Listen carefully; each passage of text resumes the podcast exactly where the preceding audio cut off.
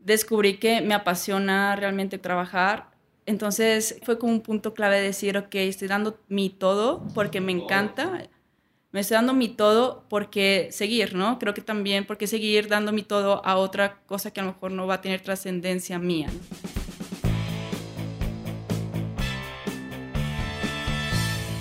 Bienvenidos a Crear o Morir, el podcast donde platicamos con personas que se han atrevido a crear su propia forma de ver el mundo. Esto sin morir en el intento. Este miércoles tenemos el gusto de platicar con Mariel Cisneros, una emprendedora, creadora y nómada digital, por accidente, así es como ella se llama, pero yo lo considero más como destino. Los pongo un poco más en contexto. Mariel estudió la carrera de negocios internacionales en el TEC de Monterrey, donde gracias a su hambre por salir adelante fue que se postuló a un trabajo global en Bogotá, Colombia, en SAP Miller, la segunda empresa más grande de producción de bebidas en el mundo, donde trabajó por más de cinco años. En su vida profesional, Mariel tuvo tal exposición que se le dio la oportunidad de asumir varios retos, teniendo que volver a mudarse para trabajar en distintos países como Ecuador, Rumania, Praga y Londres. Esto hasta convertirse en gerente de desempeño para Latinoamérica. Después de una vida corporativa, Mariel decide darle un giro a su vida, haciendo algo que para ella era impensable. Irse a Bali, Indonesia, específicamente al cowork llamado Dojo Bali, con una comunidad enorme de emprendedores y nómadas digitales. Es ahí que Mariel entiende el poder que tiene el cambio de medio ambiente en la transformación personal y la importancia de crear tu propia marca, lanzando sus propias marcas que ella nos contará un poco más en el episodio. Sin más, comenzamos. Bienvenida Mariel, muchísimas gracias por darnos de tu tiempo, por prestarnos aquí tu oficina para grabar aquí en Saltillo. Realmente te agradezco que hayamos tenido, que nos hayas mandado ese mail diciendo, oye, me encantaría estar aquí en el podcast. Estás viendo tu historia, me encantó desde tus inicios, lo que has hecho, que has estado en todas partes del mundo viviendo en mil lugares y me gustaría que la gente que conoce tu contenido conozca también quién está detrás y todo lo que has luchado por estar donde, por estar donde estás ahorita. Gracias, Chema. Gracias por también tenerme aquí y me encanta poder transmitir pues estas experiencias, pero también información de valor a tu audiencia. Eh, pero sí estoy súper contenta de poder estar aquí contigo en este podcast, que me encanta también. Pues vamos a empezar por el principio y como te dije, que conozcan qué hay detrás de todo tu movimiento. Cuéntanos un poco de ti. ¿Cómo te describirías? Realmente en este momento yo me describo como una persona creativa, que a lo mejor en su momento, unos 3, 4 años atrás, yo te hubiera dicho una persona lógica. Ahora me considero creativa totalmente eh, emprendedora y un ser espiritual. Realmente eh, así me podría definir. Pero bueno, ha sido un cambio de los últimos 3, 4 años donde ha pasado esta transformación de digo, ok, ahora puedo definirme de esta manera, que a lo mejor hace unos 4 años no lo pude haber hecho o no, no me pude haber descrito de esta manera, ¿no? Ok, quiero conocer un poco antes de, de pasar a esa nueva Mariel. ¿Qué hay antes? O sea, estudiaste en, en Monterrey la carrera de Administración de Negocios. ¿Por qué decidiste ahorita ser creativa si estabas más metido como que en el negocio lógico que, como tú dices? Sí, realmente a mí me apasionaba, o sea, de hecho mi carrera me encantó, salí de estudiar, estudié eh, negocios internacionales, como dices, en Campus Monterrey, en Tecnológico de Monterrey, y a mí me encantó tanto la carrera, la concentración que hice, salir y conseguir trabajo de lo que había estudiado, o sea, todo fue como un match perfecto.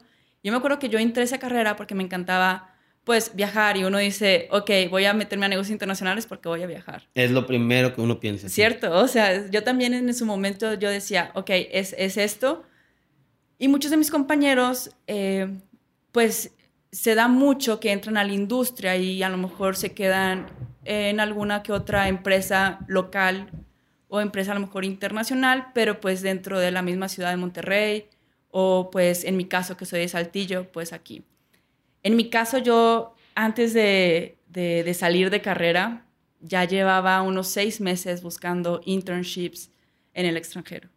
Entonces realmente yo ya sabía al inicio de mi carrera lo que quería y ya sabía seis meses antes que tenía que estar buscando para que se cumpliera, ¿no? Entonces estaba buscando internships en el extranjero para poder tener como esa experiencia internacional, pero laboral, que es muy diferente a una experiencia de intercambio. Completamente, ¿no? A realmente trabajar y vivir como en un país, pero ya manteniéndote tú, ¿no? Entonces, eso es lo que estaba buscando. Antes de, empezar a buscar que te viniste, porque tú eres de aquí de Saltillo, te fuiste a Monterrey, ¿ya habías estudiado en algún otro lado? Sí, yo cuando me gradué de Prepatec me fui a estudiar a Manchester. Ok, ¿es a Manchester de Inglaterra? Ajá, en Manchester, Inglaterra. Fue poco, realmente me fue un verano. Sí, pero eh, ¿por qué lo toco? Por, el tema de que pues llegas a una nueva cultura muy distinto hace siete años, Monterrey de Saltillo, una vida muy rápida. Y me estabas comentando hace rato que ibas de punto A a punto B para los que viven en Monterrey, del TEC de Monterrey, que está, por decirlo así, en el sur, hasta García, que estaba hasta el otro extremo. ¿Eh? Exactamente. O sea, esa fue mi primera experiencia que yo te decía como de, de, estrés, porque sí tenía que estar yendo de García a Monterrey. Bueno, pues sí, García a Monterrey, pero pues es un extremo a otro y en el tráfico y pues para llegar a clases y luego ir a mis prácticas. Pero pues es como todo un proceso. O sea, al final de cuentas, pues todos pasamos por ahí, ¿no? Cuando estamos estudiando también. Exactamente, todos tenemos que dividirnos en dos o en tres porque pues, tienes que dar tus primeros, como se dice, pininos para en el ámbito laboral. Bueno, empiezas a hacer tu, tu búsqueda de, de, los internships, pero ahora trabajando, no como estudiante. Cuéntanos. Pues eh, en este momento que yo estoy buscando en el extranjero, pues lo primero que yo pienso es eh, Europa, ¿no? Sí, y como yo había estado, exacto, y como yo ya había estado allá, mi intención era poder regresar a Inglaterra en algún momento, ¿no? Pero bueno, eh, me puse a aplicar a Hungría, a Praga, fueron varias aplicaciones que mandé, pero no me contestaban. Y la única, sin haber aplicado, porque estaba como en un pool de extranjeros, la única que me habló, en ese momento, la única me refiero en una semana, porque al final de cuentas me pude haber esperado un mes, ¿no? En el proceso. Sí, no, no, completamente. Eh, fue una empresa de Colombia. ¿Cómo se llama? Que se llama SAF Miller, que realmente en este momento ya no existe porque se eh, la compró AB InBev pero en ese momento me habla Saf Miller para una entrevista. Realmente no quedé en esa entrevista. Se lo dieron, de hecho, a un compañero que estaba graduándose conmigo, que estábamos en el mismo pool. Y dije, está bien, yo me espero a mi pool de, o sea, a la entrevista de Praga, me espero a los otros internships, porque ya sabía, o sea, que me iba a ir, solamente era el momento de cuándo, ¿no? Y a las dos semanas me vuelven a marcar del mismo Saf Miller, o sea, de la misma empresa, para otro puesto totalmente diferente y quedo en ese puesto. Qué increíble. Ya, o sea, primero ni aplicaste y quedaste. Exacto. ¿Qué te iba a decir? En ese inter que estuviste aplicando, ¿trabajabas en otras empresas? ¿Qué estabas haciendo de, por mientras? Para que la gente sepa. Sí, pues realmente yo mientras estaba em, trabajando en General Electric. General Electric. Sí, ahí es donde hice como mis prácticas y después de mis prácticas, mi jefe de ese momento me dijo, hay una posición, antes de que te gradúes la vas a tener para que puedas ya tener como posición dentro de, General Electric y es lo que estaba haciendo mientras esperaba todo este proceso. Sí, no, claro. Te dan la, te dicen, ¿sabes algo? ¿Dónde ibas a, trabajar? ¿Dónde te estaban dando el puesto? Perdóname. Eh, para General Electric el puesto... No, no, no, no perdóname. En, en SAP. Ah, SAP Miller iba como de Project Manager. En Praga esa, eh, en San Miller es Colombia, en Bogotá, Colombia. ¿Y qué te iba a decir? ¿Qué te decía tu familia o qué te decían aquí en, bueno, en Saltillo? ¿Qué te decían de, oye, me voy a ir a Colombia a trabajar? Sí, pues realmente en ese momento eh, mi papá realmente, o sea, me dejó de hablar como una semana o dos porque fue como no te vas, no te vas, no te vas. Pero pues al final yo ya estaba graduada, me, iba a mantener sola y sabían que yo había estudiado eso y que toda la carrera lo estaba esperando porque sabían que iba a regresar. Aparte, en ese momento a mí me ilusionaba mucho también porque en Manchester tenía como dos grupos, los de Arabia y los de Colombia. Ah, wow. Y los ingleses, pero... Exacto, pero al final yo decía, no, pero pues yo tengo mucha gente que conozco de Colombia. O sea, realmente no hay como mucho apuro. Sí me fui sola, o sea, realmente no conocía como a nadie que me fuera como a recibir así de que esta es tu casa.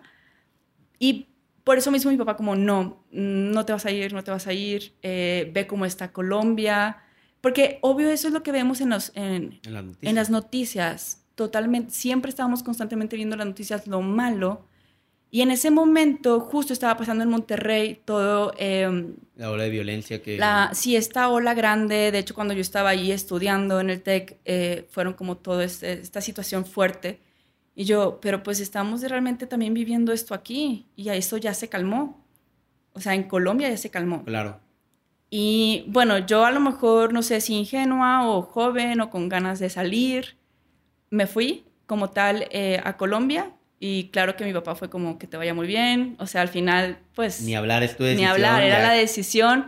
Ya me había graduado, pues me iba con lo que tenía yo del dinero y aparte pues yo iba a estar ganando dinero en Colombia. Claro. ¿Cuáles fueron tus primeras experiencias en Colombia? O sea, tanto en el tema de trabajo, pero también como pues ese choque cultural que la gente pensamos, porque yo también cuando viví en antes de que fui a Sudamérica, pensábamos que todos éramos iguales, somos, hablamos español, latinoamericanos, pero llegas y es una cultura completamente distinto. ¿Qué nos puedes decir de una chica que se fue sola, entre comillas, a otro país? ¿Cómo, cómo fue tu primer trato? A mí me encantó, sí fue como un shock de que, wow, esto parece como algo más viejo. O sea, eso fue como, no sé, es como una impresión, ¿no? Aparte, cuando yo llegué, estaba con muchas transformaciones ahí en Bogotá. Eh, estaban saliendo como una situación, pero aparte estaban como poniendo mucha inversión en la ciudad, y no sé, estaban muchas construcciones, estaba como una situación como llegas y dices, ¿a dónde llegué? Algo más viejo. Pero a mí me encantó la gente, cómo se trabaja. eh, aprendí demasiado porque yo también llegué como con un tono de voz regio, no tan regio, pero de norte, o sea, norteño. Y entonces como que mi jefa, me acuerdo muy bien, y me decía, Mariel, bájale un poquito al- a la tonalidad y no hables tan fuerte y, Y con- ese tipo de cosas, ¿no? Y también cuando mandaba mensajes como, oye, al final, ¿será que podemos poner una carita feliz? Porque ellos no son tan directos, es como le dan muchas vueltas a todo, o más que nosotros a lo mejor.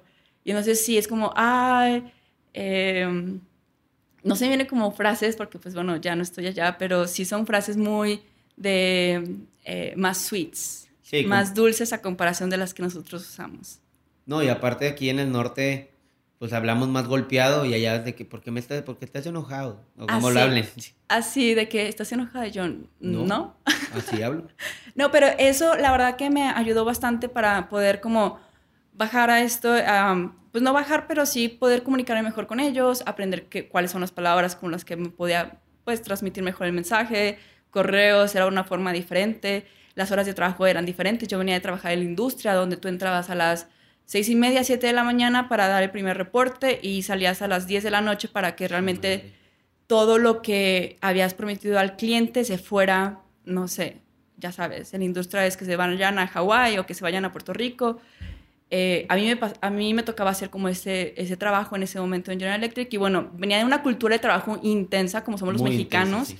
y llegué allá y era como más light, mucho más light y había vacaciones, eso fue como los shocks buenos que yo decía, ok, por ley hay creo que 13 días de vacaciones, si no estoy mal, o 15, sí, 15 días de vacaciones, y aquí son 6, entonces ya era como un plus, yo me sentía de que, wow, me consienten demasiado.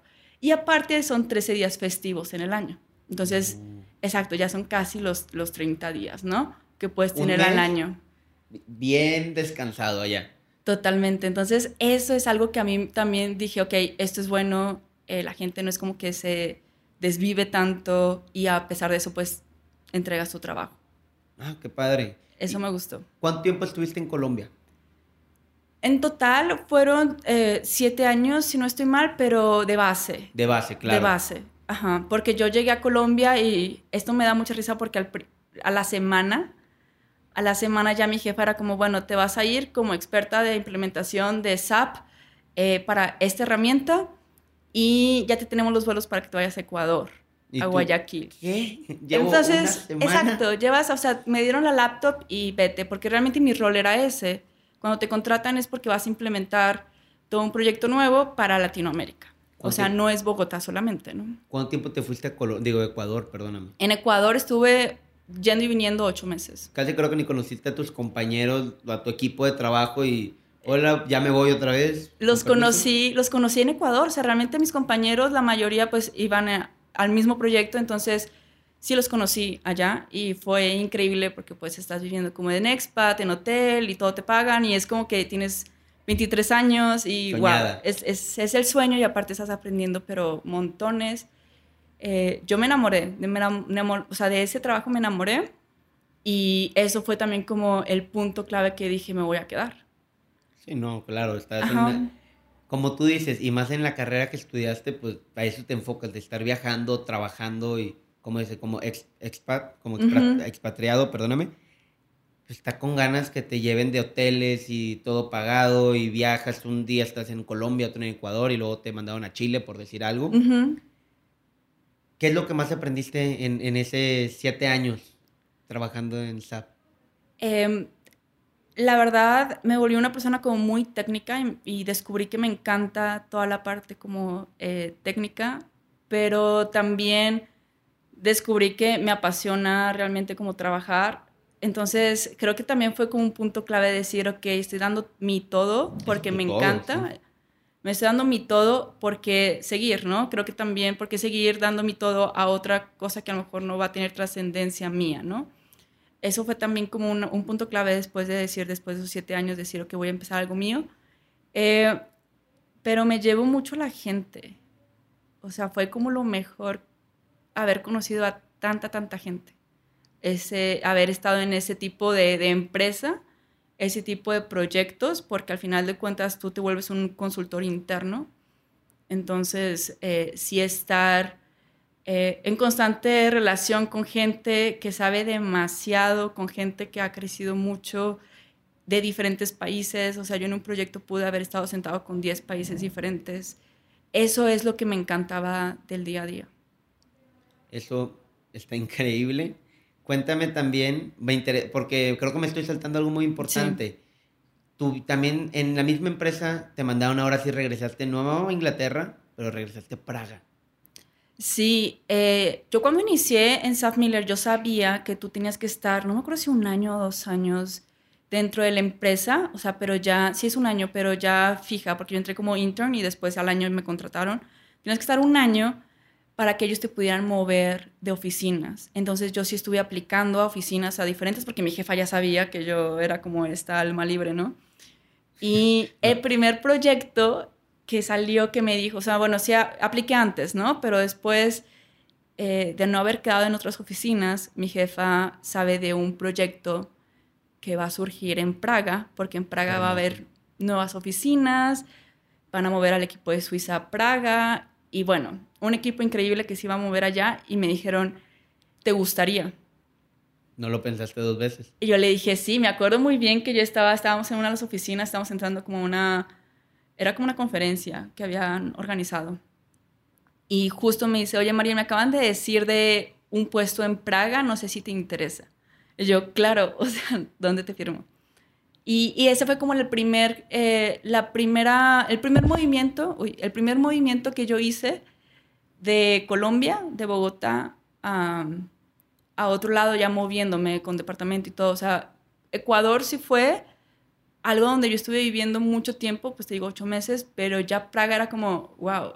Voy a moverme. Ahora me voy a mover ya de continente o no de la zona de Latinoamérica, ¿no? Ya voy a estar en otra zona.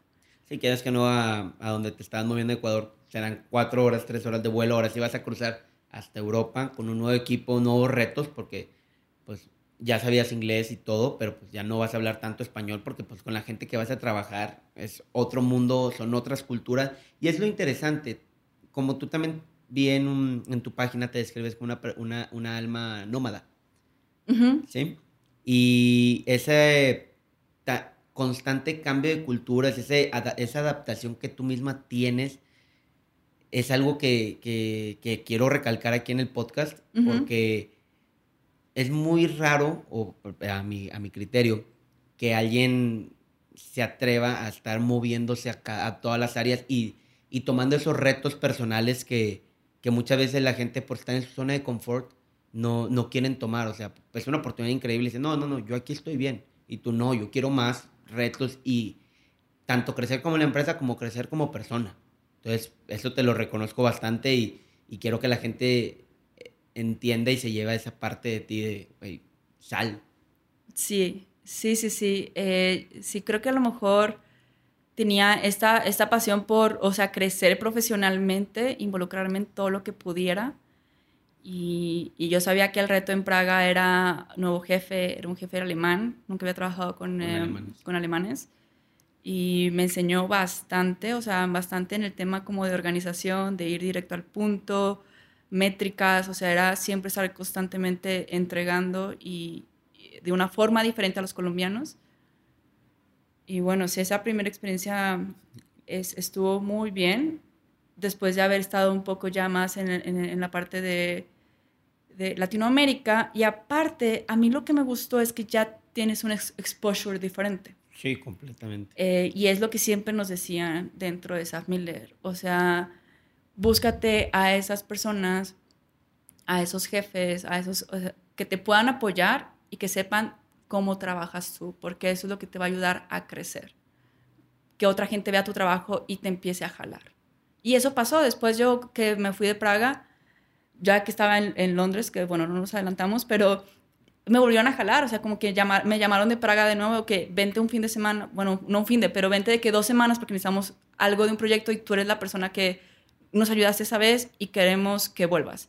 Entonces, eso, el exposure que te das, te ayuda a que nuevas oportunidades pasen en tu vida y te empiecen a jalar estas nuevas, estas personas que fueron en su momento tus jefes, ¿no?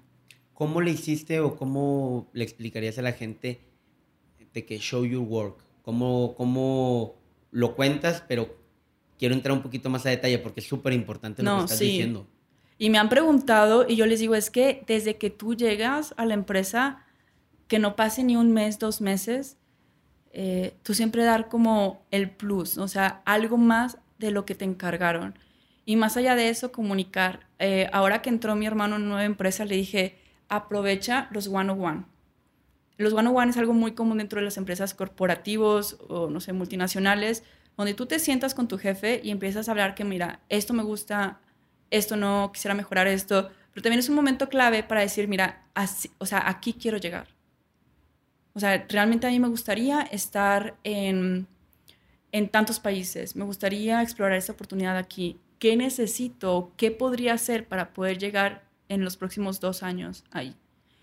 Eh, nada más con, con hablar de, de, esa manera y que te vean que tú tienes como ese drive interno, como que quieres más, ellos en cualquier oportunidad van a ver hacia ti. Van a tener 10 opciones, pero nada más porque tú les mencionaste, van a ver eh, que tú estás más que disponible, ansioso con esta pasión, ¿no? Me acuerdo una vez que también mi hermano me estaba pidiendo ayuda con su jefe y logramos que se fuera a trabajar remoto Muy un bien. mes. Eh, en la industria, aquí, bueno, trabajaba. Y se fue un mes, nada más por, nada más por haber sido de las únicas personas en pedir algo así le salieron demasiadas oportunidades después de que regresó de Alemania. Y oportunidades me refiero a de que preguntaron de que quién se puede ir a, no sé, a un rol en Estados Unidos para que pueda hacer este trabajo. Y al, en quien pensaron, pues fue a la persona que pidió, ¿no? Y uno que pidió, pero que también ya sabían que se podía manejar independientemente, porque ya había estado solo trabajando remotamente, dando resultados. Entonces, como cual, ese tipo de cosas que te sientes, que tengas claro lo que tú quieres en dos años, a, a dónde quieres llegar y, y, siempre dar como un poco más de ti de lo que esperan. Siempre dar la milla extra. Qué fregón que compartes eso. Tengo nada más una gran duda. Esos one-on-one que tú dices, digo, para los que nos escuchen, tomen nota de esto porque uh -huh. me abriste hasta a mí los ojos. ¿Los generas? Hay que generarlos, hay que, hay que buscar esas oportunidades realmente? ¿O también te tocó que son como meetings que tienes muy seguido? Sí, es un método. O sea, es, es no un método, es una metodología que se usa normalmente donde cuando entras te dicen, ve, la cultura de trabajo aquí eh, siempre es como sentarte cada, no sé, dos, tres meses, dependiendo de la empresa, con tu jefe para esta retroalimentación y ver hacia dónde quieres ir. Entonces, es, ya, ya puede existir en tu compañía y si no, Do it. hacerlo totalmente. Sí, o sea, no, si no existe decir, podemos juntarnos en dos semanas, podemos juntarnos en tres meses y ya agendar esas reuniones, que para nosotros ya estaban siempre agendadas. Qué increíble. Neta, sí estoy haciendo un poco más de énfasis en esta parte porque para la gente que trabaja en una empresa es Ujú. súper clave, pues tienes que sobresalir, tienes que brillar un poco más y cómo hacerlo más, que se note tus ganas. ¿no? Uno piensa que nada más por trabajar bien, no, realmente es, oye, que, y esos one-on-ones es súper importante porque se refleja la persona que eres y no, nada y no nada más se va a estar quedando en el, ah, pues espero que un día el humano piensa que, que el otro piensa igual que nosotros o que interpreta, ay, sí, creo que, dilo, tienes que decirlo todo, a cada momento y hablo de cualquier tema, porque si te quedas callado, pues uno va a interpretar completamente distinto tus objetivos, a dónde quieres llegar y cuál es tu sentir dentro, en este caso, de la compañía. Sí, sí, totalmente. Me, recuerdo una, una ocasión que mi jefa nos estaba, nos estaba mostrando como unos seis proyectos diferentes que venían. O sea, a veces nosotros teníamos como proyectos que nos llovían y a veces no teníamos mucho que hacer. Eh, y me recuerdo que estábamos eh, tres personas de su equipo y, y ella nos mostraba seis proyectos diferentes y nos decía, ok, quiero que cada una escoja el proyecto que quiere manejar. Y nos explicó más o menos de qué iba cada uno, ¿no? Y yo fui la primera en escoger. Dije, yo quiero este porque es el más retador, se va a implementar, no sé, creo que eran en ese momento como cinco países. Y dije, este yo lo tomo. O sea, ese tipo de cosas como que, que no te pregunten dos veces, que no digan, ay, no, no sé. Eh, sí fue como una, un- una relación muy buena que tuvimos como en ese momento entre mi, mi jefa y nuestro equipo, porque nos permitía mucho como esa, esa forma de escoger, de que, oye, ¿tú qué quieres? Eh, para que tú puedas dar el, el 100 de algo que escogiste, ¿no? Y, y ese tipo de detalles es lo que se pueden llevar, eh, que, que ellos escojan y sean proactivos en, en tomar nuevos proyectos o nuevas tareas. Qué fregón, neta. Pasando, tú eras una intrapreneur, o sea, realmente tú, antes de ser emprendedora, pues estabas muy metido como en fortalecer todo el tema de, de la empresa y sobresalir, como estábamos tocando el tema. ¿Cómo fue tu paso en Londres? Que después de estos siete años me imagino que ya pasaste a Londres. Sí, de hecho fue un poco antes, eh, después de, de Praga, pues gente ya del equipo global me empezó a ver mi trabajo. Claro. Entonces sí salió un nuevo proyecto eh, en el equipo global que al inicio creo que estaba, eh, se iba a hacer en Suiza, si no estoy mal.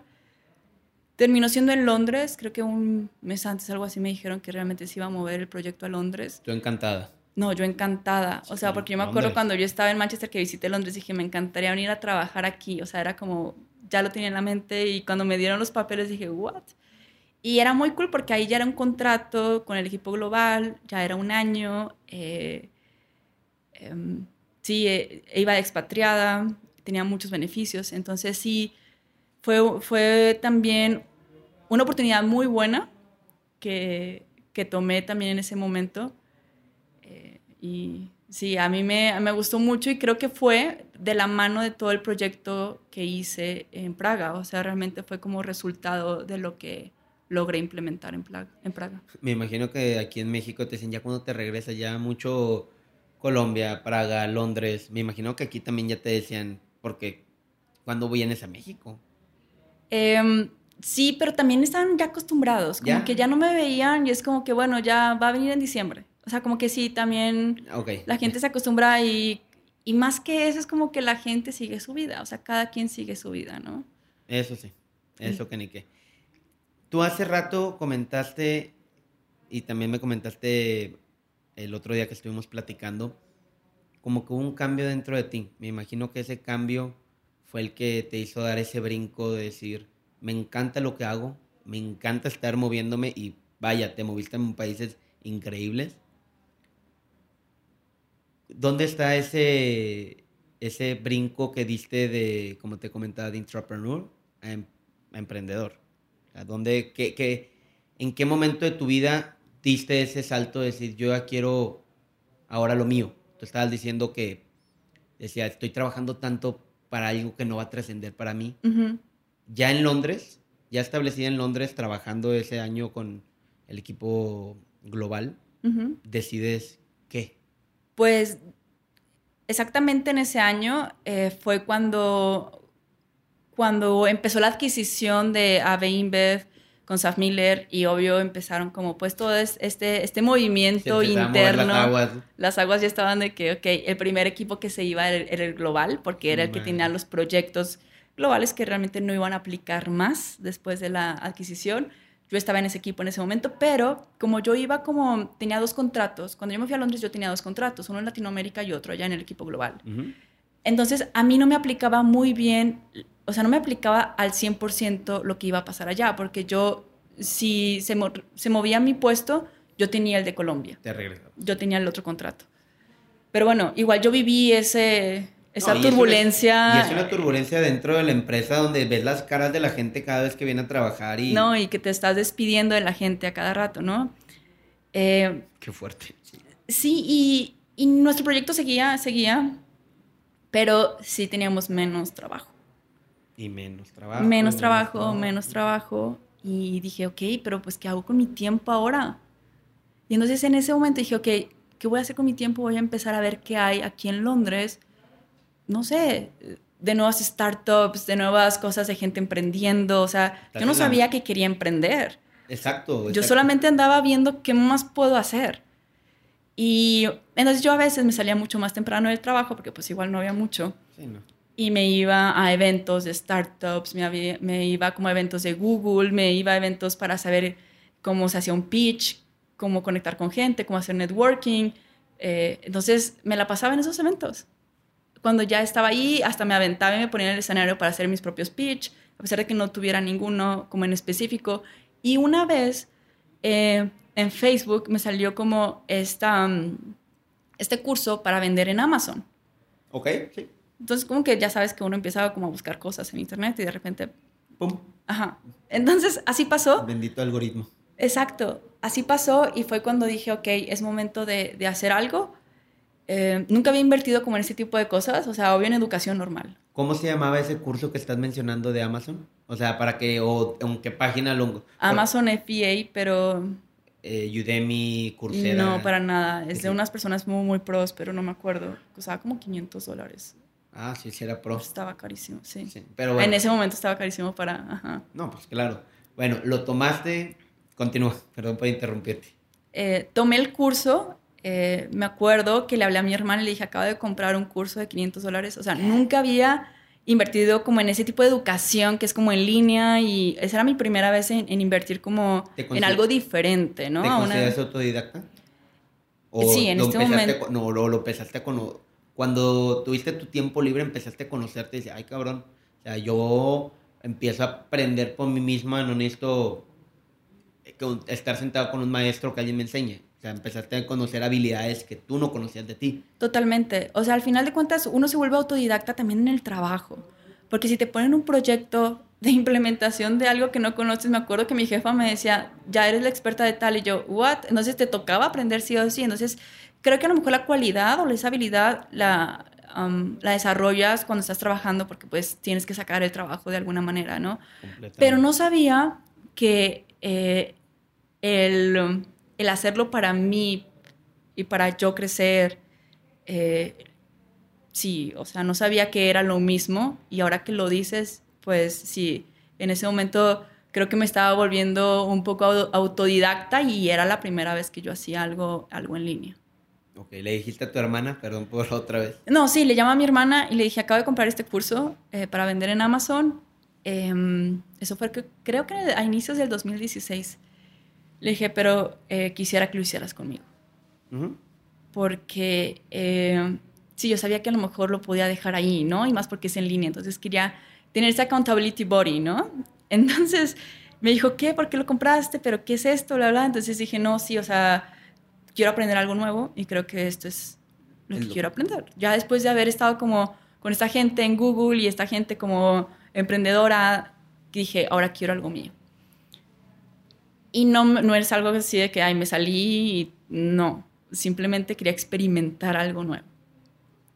Lo hicimos mi hermana y yo, mientras yo estaba en Londres, sí lo hicimos. El curso, eh, más que eso, es como realmente ponerlo, aterrizarlo y seguimos paso a paso todo.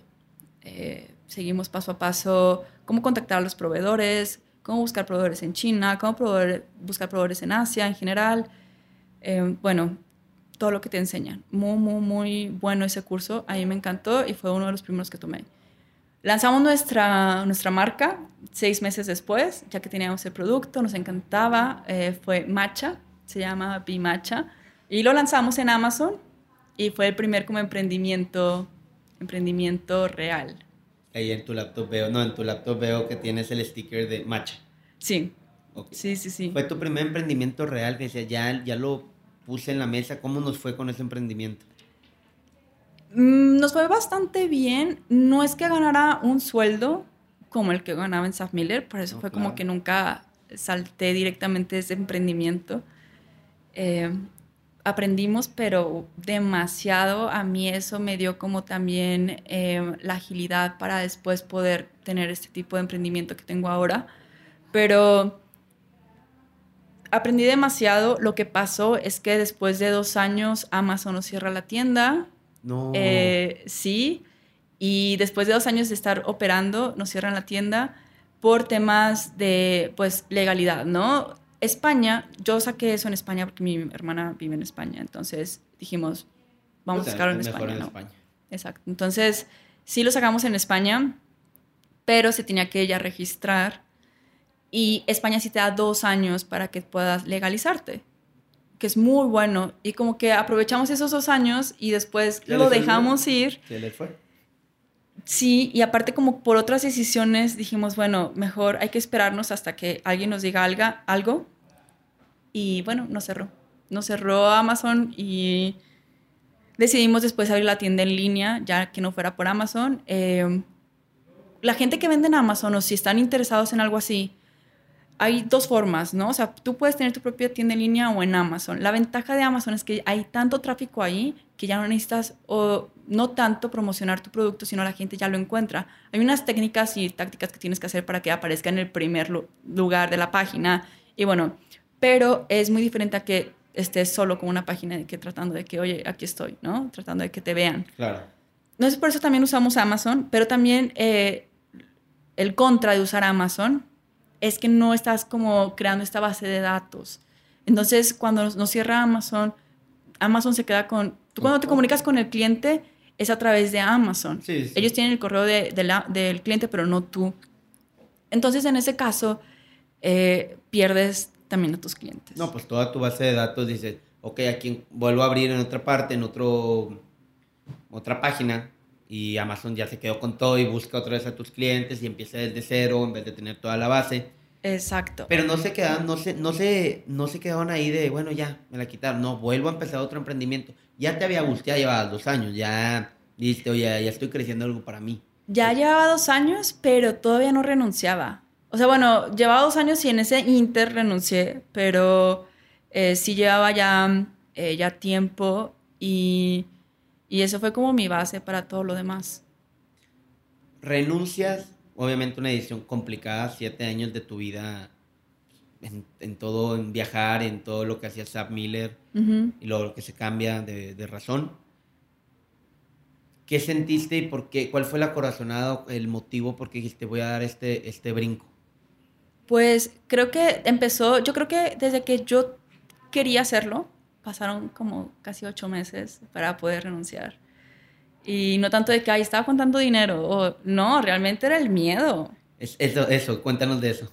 Eh, pues realmente, sí, o sea, te da miedo, pero no hay, o sea, realmente no hay un miedo real.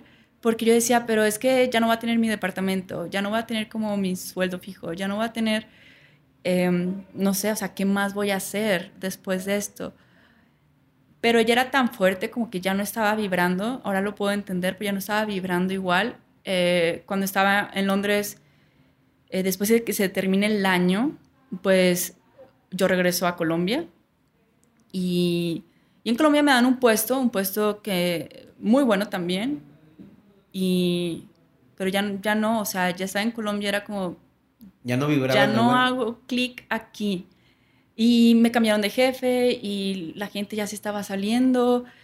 Cuando yo regresé después de casi año y medio, dos, porque en ese inter pues estuve mucho como en Praga y luego en Rumania, pero casi dos años de no estar como fija en Colombia y llegué y ya no era como el mismo ambiente, no sé, y aparte estaba la adquisición, también se estaba viviendo muy fuerte ahí la adquisición porque la gente estaba saliendo y no sé, ya no vibraba igual. Entonces, eh, sí me costó, o sea, tomar la decisión. Yo me acuerdo que una noche anterior de, de yo hablar con mi jefe, nada más le, le, hablé a mis papás diciéndoles, ahora sí, porque obvio llevaba ya como unos un par de meses diciéndole ya. Ya me voy, ya, ya, no quiero estar aquí, ya me voy. Pero... pero no me atrevía, porque aparte había encontrado un departamento que me encantaba y era un contrato por un año, había comprado los muebles y, ¿sabes? O sea, todo estaba perfecto, todo, todo. Colombia lo veía increíble, había regresado y Colombia era diferente, ah, aeropuerto, o sea, muy bien. Yo estaba muy feliz, de hecho cuando estaba allí estaba muy feliz como tal con la ciudad, pero el trabajo ya no hacía clic. Y les digo a mis papás como, ahora sí, ahora sí es momento como de renunciar. Y lo primero que me dice mi papá, bueno, entonces eh, si quieres empezamos a buscar trabajo aquí, pásame tu, currículum. currículum para meterlo a la industria. Mi papá trabaja en la industria, ¿no? Eh, automotriz. Y, y, yo como, no, no, no, pero voy a renunciar para ya no trabajar. ¿Cómo? Eh, sí, exacto, como, pero ¿cómo?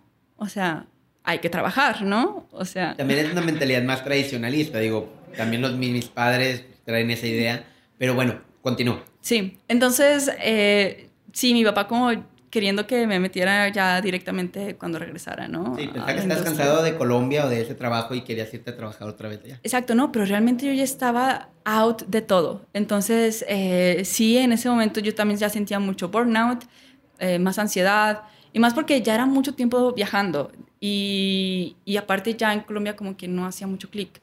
Pero bueno, les digo a mis papás que, que me voy y ya mi mamá fue como, está bien, pues toma la decisión, ya veremos qué hacemos aquí o sea, cuando regreses.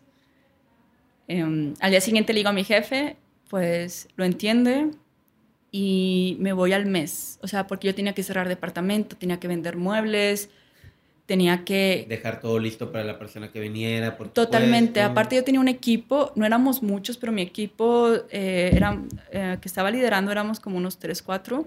Entonces sí tenía que dejar al equipo bien, ¿no? Y fue un mes yo estaba de que ya, ya, me voy, me voy. Pero bueno, em, salgo de Colombia y ya llego a México, pero no duro mucho, como un mes y me vuelvo a ir. ¿Qué sentiste cuando llegaste aquí a México? O sea, ¿por qué te fuiste tan rápido? Porque ya mis planes eran de poder darme como un espacio. Realmente yo ya estaba planeando, estaba planeando irme de un año sabático, ¿no? No, claro, el sueño de todos. yo decía, me voy a ir un año sabático, Aparte que ya amigas mías, bueno, una amiga en especial se había ido como un año antes de la empresa, por así igual un año sabático. Y, y me gustó la idea, aunque para mí todavía seguía siendo comunidad muy hippie, y más porque con mi, con mi cabeza lógica y analítica. No, claro, y con la, como estabas revolucionando porque traías una inercia de trabajar y porque no estás generando, por decirlo de alguna forma sí, no estás haciendo mucho. Entonces, para mí era todavía como algo muy hippie, pero cuando pasó, dije, ya, es hora. Es momento, es, es, mi momento ahora. Entonces me fui sin mucho, como, sin juzgar mucho lo que estaba haciendo. Llegué, bueno, llegué a México y me fui a mi, a mi año sabático, que realmente no fue un año, fue menos eh, por situaciones, pero sí fue menos y me regresé antes. Y mi año sabático fue, fue en Asia. En Asia. ¿Por qué Asia? ya había ido antes de que renunciara a Bali, Indonesia.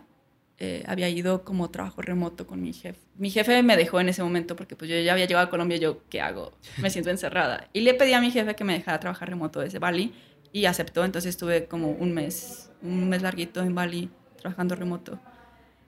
Fue por eso que cuando ya llegué a México y mi año sabático sabía que iba a ser allá, porque me encantó y me gustó mucho, descubrí muchas cosas nuevas y lo más importante es que descubrí gente que estaba haciendo negocios en línea, digitales eh, y viviendo allá.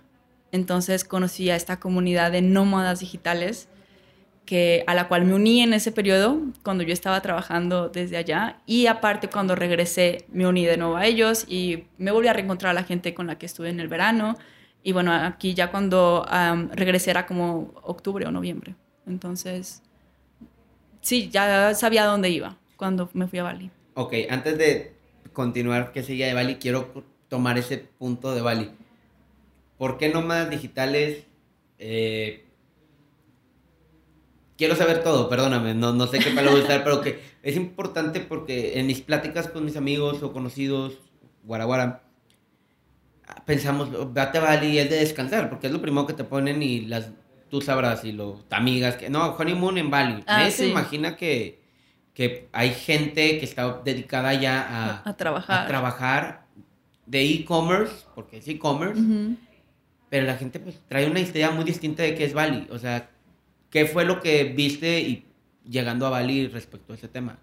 Sí, pues yo un poco antes de irme a Bali, eh, la primera vez, eh, con mi laptop para ir a trabajar allá, eh, todavía estaba en Sam Miller, ¿no? Yo una semana antes me había ido a Medellín con un amigo y me había encontrado a, a un nómada digital que de hecho tenía un PhD y estaba, estaba viviendo... Around the world. Sí, o sea, en todo el mundo, pero con unos programas que había desarrollado durante su PhD.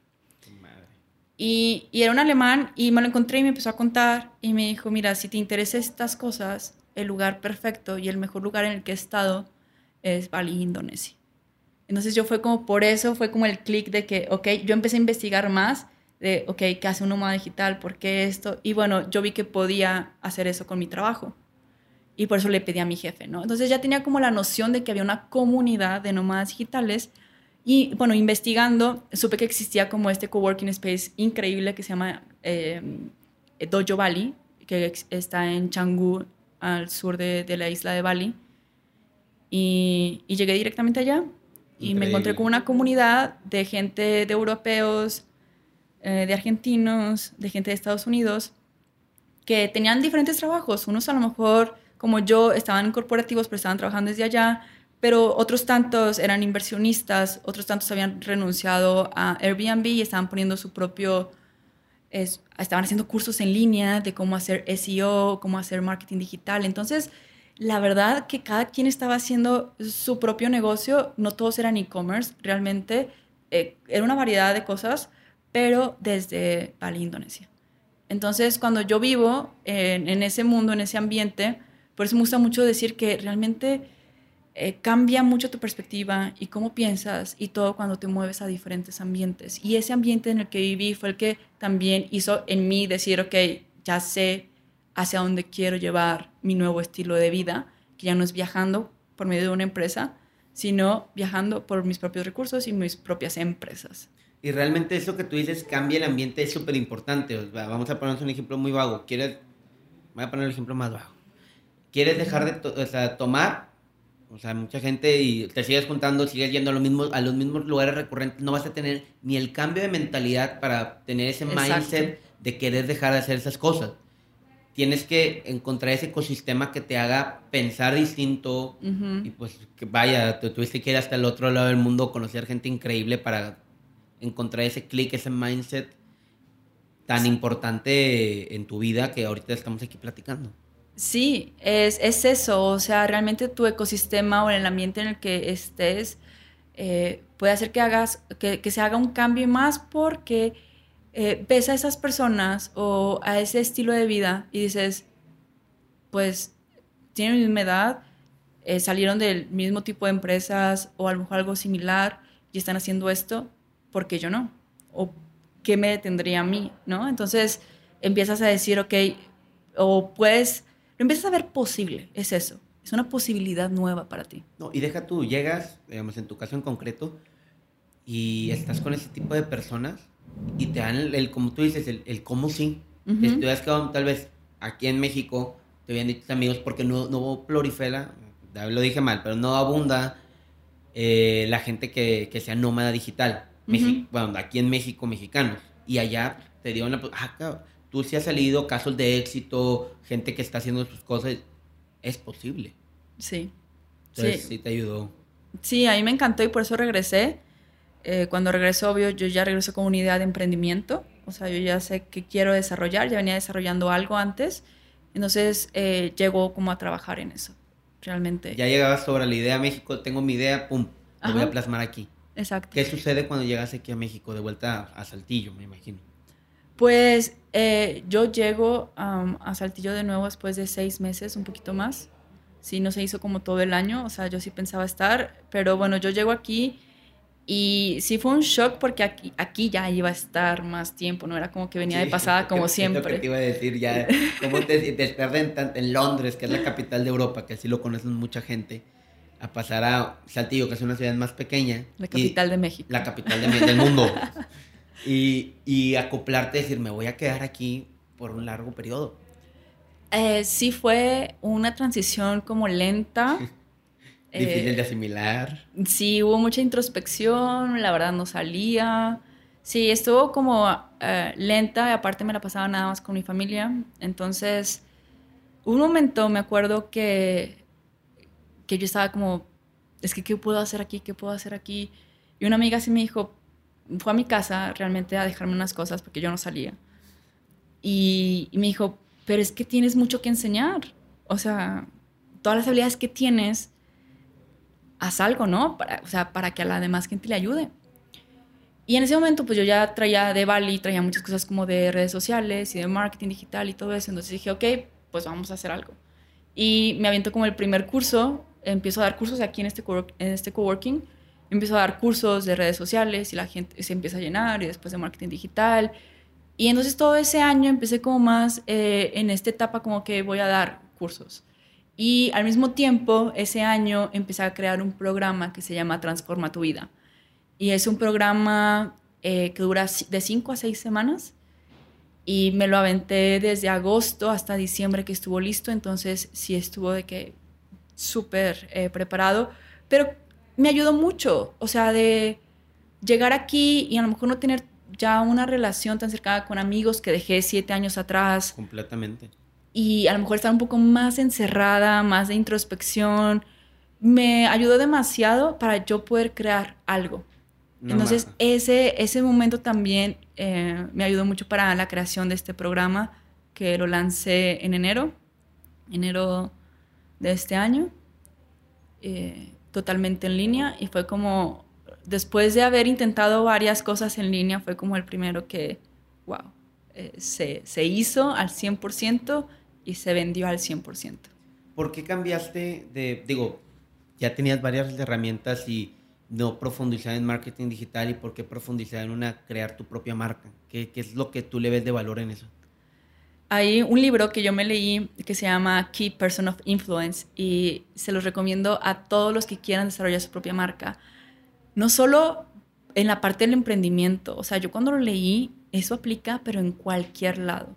O sea, estás en una empresa, tú tienes que mostrar tu marca. O sea, tu marca es el que te identifica diciendo, ok, tú eres el que se mueve al siguiente puesto. Tú eres, por lo que te comentaba antes, ¿no? Entonces, eh, la importancia de crear tu propia marca es poder tener em, esa estructura de cómo te vendes, pero una estructura muy buena. Entonces, este libro de Key Person of Influence eh, te regala la estructura y te dice, mira, para poder tener eh, los elementos necesarios para ser como esta persona de influencia en tu industria, en cualquier industria, ya sea en recursos humanos, ya sea eh, en leyes o a lo mejor en marketing digital, no sé, emprendimiento digital.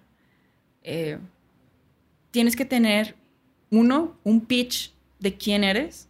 Dos, un libro, eh, bueno, publicaciones como tal, publicación de contenido. Tienes que tener productos alrededor de tu propia marca. Correcto. Tienes que después amplificar realmente quién eres. ¿Y cómo se hace eso? Con puro PR, ¿no? Con puras relaciones públicas. Y la última es asociarte con personas altamente productivas o gente, sí, de alto desempeño. Entonces es como que las, los cinco elementos, ya les resumí aquí el, el, libro. Libro en dos minutos, pero vayan por él, la verdad, yo también voy, no lo he leído realmente, pero me está, me está inspirando en estos momentos. Como tú dices, realmente todo el tiempo nos estamos vendiendo. Todo el tiempo. Todo el tiempo, desde que pides un café, cómo lo pides, porque hay gente, porque a ti te tratan mejor porque me vendo como una persona amable y tal vez te regalan algo porque te vieron ese carisma. Te estás vendiendo cada rato. Hazlo consciente. Exacto, exacto. Entonces, eh, eso es lo que, lo, que, lo que hice en el libro, en Key Person of Influence, eh, que constantemente estás vendiendo, pero si lo quieres hacer conscientemente, como dices, hay pasos. Y entonces eh, yo lo empecé mucho como a publicar, empecé mucho a crear este contenido, eh, escribía blogs también para otras, otras empresas. Empecé a hacer como todo esto y, y después ya empecé como a crear mis propios productos. En este caso, el primero, eh, aparte del matcha, pero un producto que se fuera a relacionar más con mi persona, fue el del programa Transforma tu vida que ese sí está súper, súper específico para eh, acelerar el crecimiento y el desarrollo personal. Ok, y aparte me estabas contando fuera de, grabación que estás también en otras marcas, o sea, de tu, tu, lo tuyo sigue y quieres tocar más gente, seguir como que, ¿qué otro proyecto tienes? Pues como te comentaba, dentro de como estos pasos, hay uno que dice asóciate, ¿no? Y hay un punto donde yo descubrí que en este programa que yo estaba haciendo, que no podía hacer yo todo sola. Y fue aquí mismo, en este coworking, donde eh, conocí a mis socios. Y... ¿Se llaman? Digo, para que escuchen. Y... No, eh, Alfonso, Alfonso Aguirre y Fernando García, los conocí pues en este coworking y dije, wow, o sea, están haciendo lo que estamos, o sea, cada quien estaba haciendo por aparte e-commerce o estaba haciendo redes sociales, estaba haciendo cada quien lo suyo y se toparon con lo mismo, es como too much. O, por ejemplo, yo que estaba haciendo la página web para el programa, estaba haciendo suscripciones, estaba haciendo diseño, estaba haciendo, promocionándolo, estaba, era demasiado. Entonces, cuando nos encontramos fue como que somos el combo perfecto porque ahora sí podemos como trabajar juntos en algo. Y la empresa realmente se llama DCG Consulting, hacemos asesoría y consultoría para otras empresas alrededor de e-commerce, porque pues ese es nuestro expertise después de tantos años vendiendo en línea. Y tienen, digo, aparte de que tú nos cuentas todo lo que hay detrás de, tu emprendimiento, ellos también tienen una historia que contar. Entonces, son años de experiencia que es lo que ustedes están dándole a la gente con toda su consultoría. Exacto. Entonces, por ejemplo, yo me he dedicado mucho, en en este caso estuve como mucho en Amazon, pero después estuve vendiendo pues estos, este, este curso y otros que a lo mejor no mencioné. Pero entonces teníamos como ese match perfecto. Y desarrollamos esta consultoría, recibimos clientes para poder mejorar como su experiencia de e-commerce, o sea, para los clientes. Em, y también creamos como todas estas páginas. Pero dentro de DCG, obvio, nosotros pensamos, ok, si le estamos ayudando a la demás gente, vamos a, o sea, a hacer también marcas dentro de esta empresa. Y desarrollamos, ahorita estamos desarrollando tres, llevamos unos, fácil, unos cuatro seis meses desarrollando estas tres marcas, y, pero nos encanta, o sea, sabemos que ahora sí lo que sí funciona, lo que no, y, y por eso estamos metiéndole todos los kilos con tres marcas, una línea de ropa, totalmente, una colección de ropa. Que ya está a punto de salir. Que está a punto de salir, probablemente cuando escuchen a lo mejor ya, ya está, se llama Possible Collection. Eh, tenemos eh, la que está por salir en noviembre 15, si no estoy mal, se llama By the Land. By the Land. Que es una, una línea de suplementos naturales, 100% naturales, incluyendo uno, entre, entre uno de los productos está un trópico. Y hay otra marca que estamos haciendo en colaboración con una de nuestras socias, pero en San Diego. Ah, wow. Entonces, esa marca es, simple, es totalmente mercado estadounidense, esa no viene para el mercado mexicano todavía, pero todo ha surgido así, o sea, cada quien trae su expertise, cada quien traía como las ganas de crear algo. Después de haber ayudado a clientes, dijimos, vamos a lanzar las nuestras. Nos ha tomado el tiempo en buscar proveedores, nos ha tomado tiempo en, en hacer estas negociaciones, diseñadores. Hemos a veces tardado casi dos meses nada más en escoger un logo con la diseñadora, que nos tiene mucha paciencia. Pero bueno, eh, me encanta todo el proceso y como que todos vivimos el proceso. O sea, nuestra socia de, yo a mi socia de, de San Diego la conocí en, en, el retiro de Joe Dispensa, en Cancún. Entonces todos vibramos así, como en esta misma onda de que, ok, con intenciones, elevando nuestra frecuencia, o sea, todo, todo es así. Entonces disfrutamos, aunque hayan sido todavía, aunque todavía no lancemos y hayamos estado trabajando estos cuatro meses, seis meses en, la en las mismas tres marcas, eh, lo estamos disfrutando cada paso. Y nos da mucho gusto que, por ejemplo, Possible ya eh, salga eh, próximamente. y más que nada, By the Land es a la que le hemos metido todo. Es su bebé. Es nuestro bebé porque em, cada uno de nosotros pasó por momentos como de burnout o de estrés. Bueno, creo que todo México, bueno, todo el mundo. Ah, burnout es un tema súper sonado ahorita en México. Exacto, entonces todos pasamos por algo así, cada quien lo, lo resolvió o lo quiso tratar con diferentes, en, en diferentes formas, con diferentes productos. Y bueno, para mí fue la meditación y otras cosas. Para mi socio a lo mejor fueron de que alimentos superfoods y luego para el otro socio a lo mejor fue yoga. Pero dijimos, ¿cómo podemos ayudar a la gente sin que tenga que estar a lo mejor eh, esperando dos años? Porque cuando meditas ah, los resultados, o sea, es un poco más lento. Y la gente lo deja a los que no son constantes porque es complicado meditar. Es un hábito, es un, hábito, Y tienes que misma hora y darle tu tiempo para que funcione. Totalmente, exacto.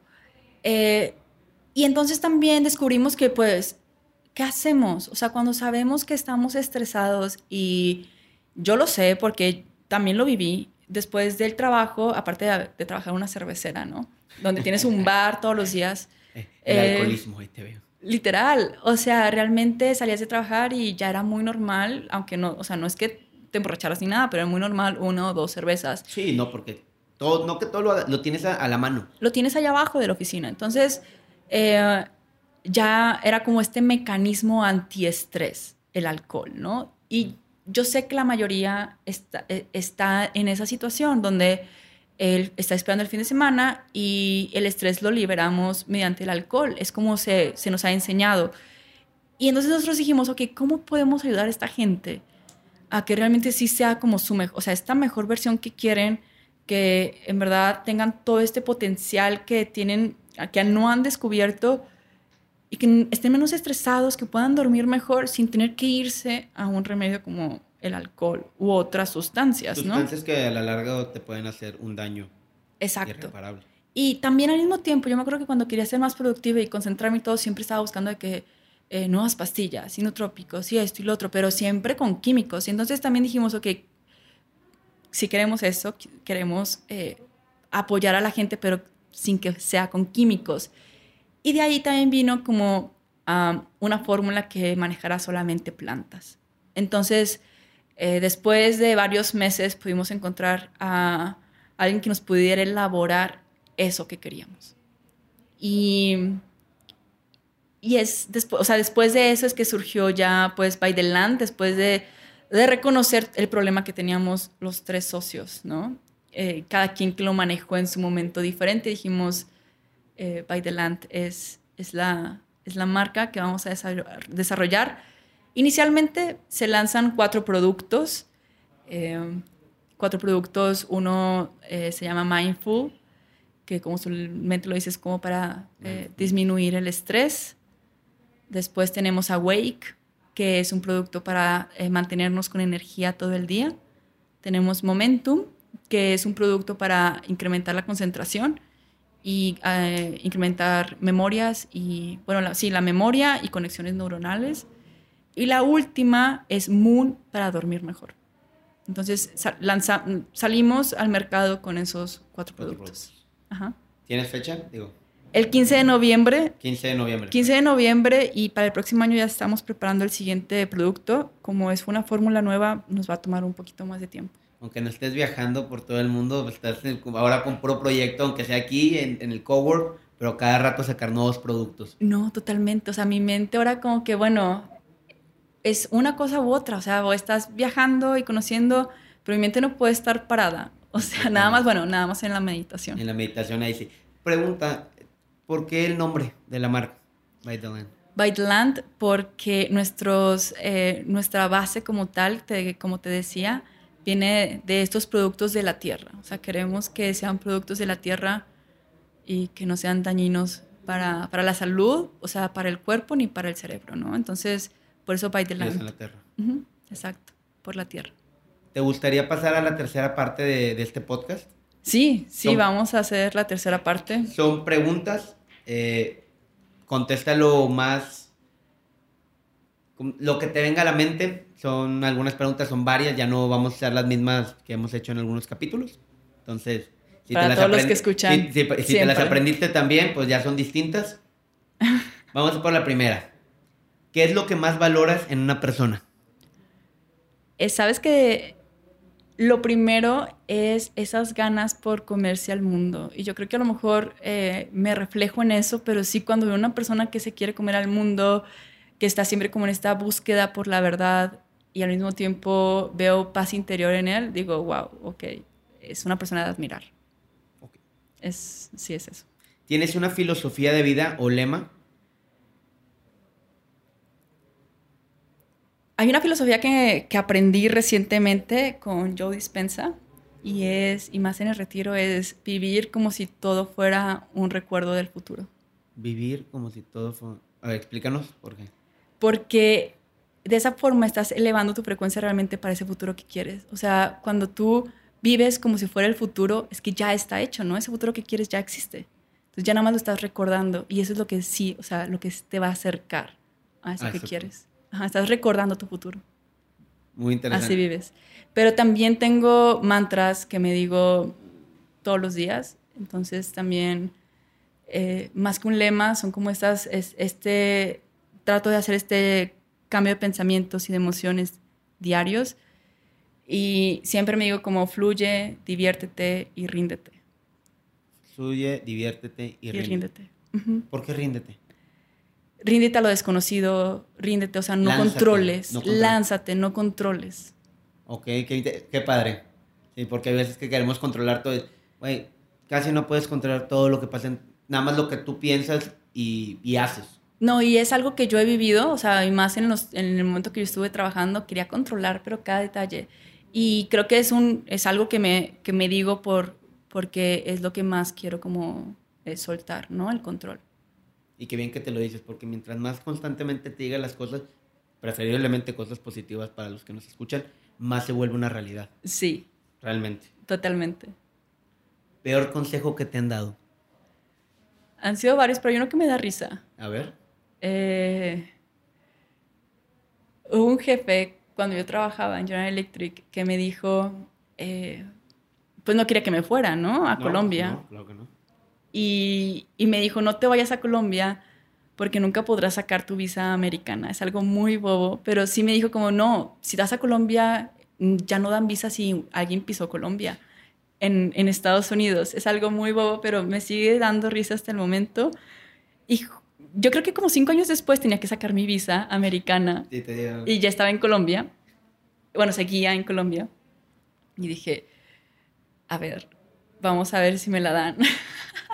No, realmente era como más risa. En ese momento sí me acordé de, de esa frase y fue como que, ok, eh, si es una, una recomendación o un consejo como que digo, ok, muy bobo para no irme. Ajá. Tal vez era para retenerte.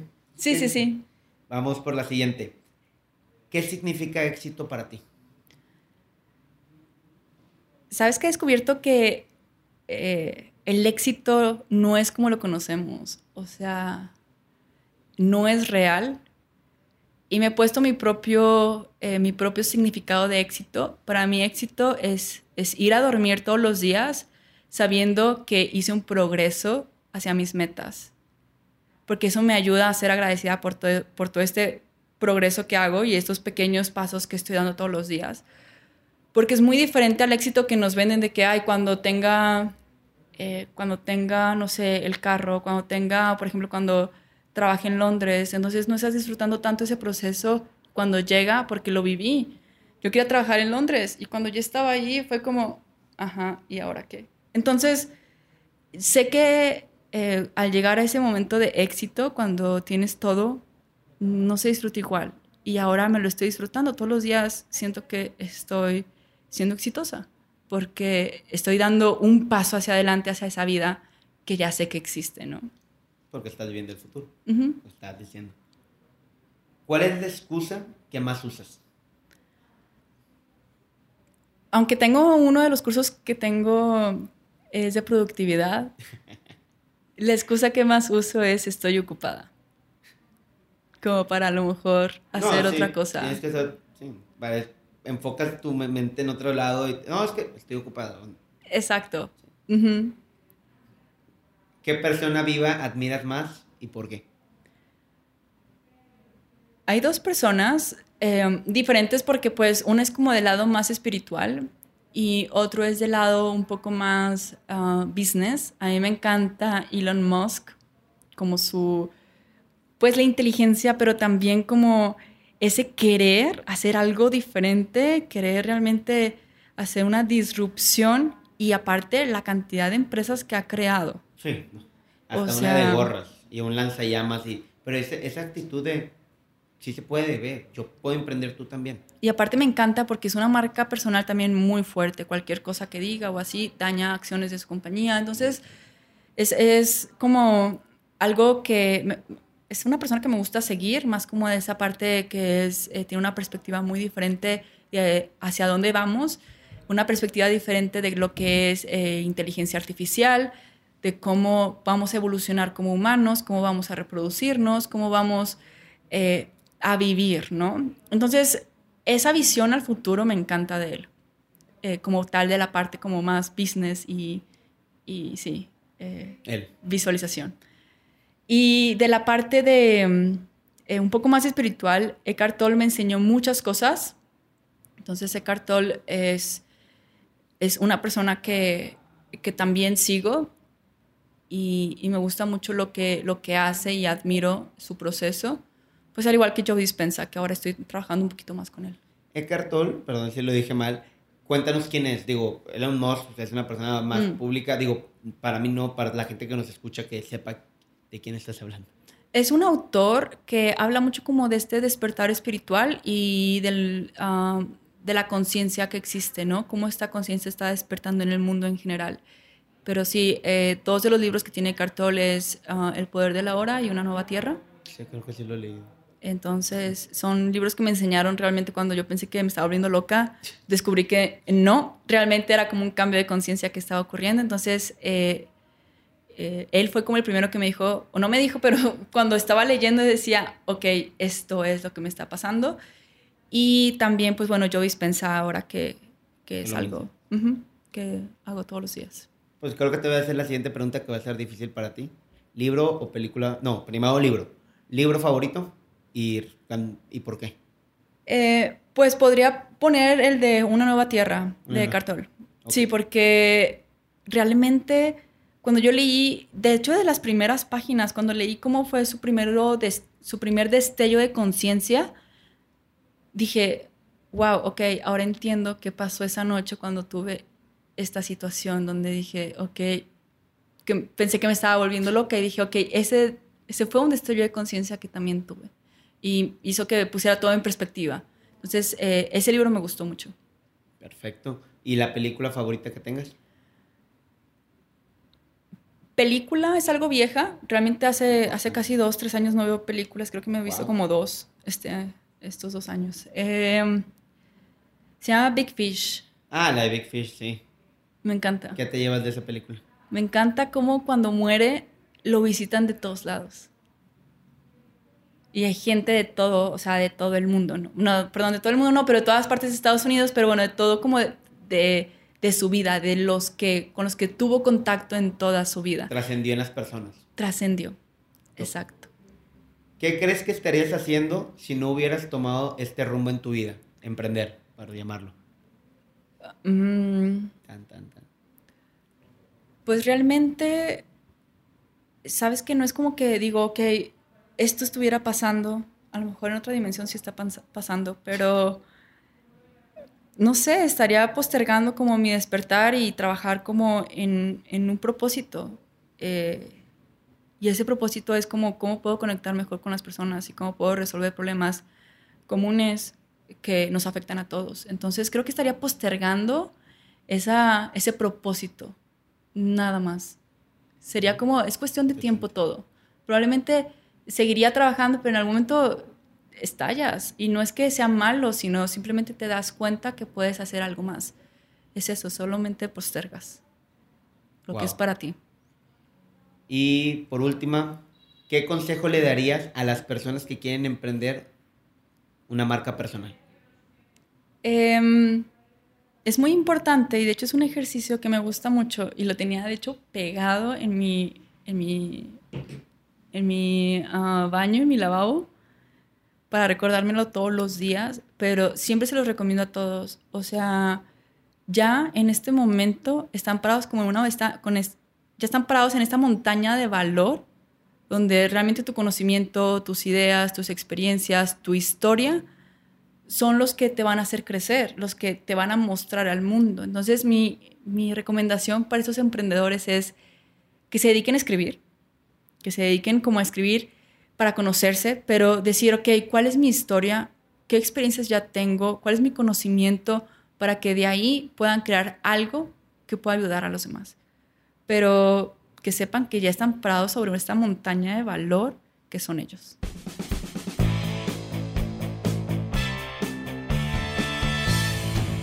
Espero que les haya gustado el episodio de este miércoles. Si fue así, dense una vuelta por las redes sociales de Mariel. Se las estaremos dejando en la descripción del episodio. Ahí encontrarán sus nuevos lanzamientos, así como el contenido positivo que busca transmitir a muchas más personas. También no olviden en suscribirse a nuestras cuentas de Instagram y Facebook, que son Crear o Morir Podcast. Nos ayudaría bastante para seguir subiendo contenido de forma constante y que la comunidad siga creciendo. Bueno, sería todo por hoy. Nos vemos el siguiente miércoles.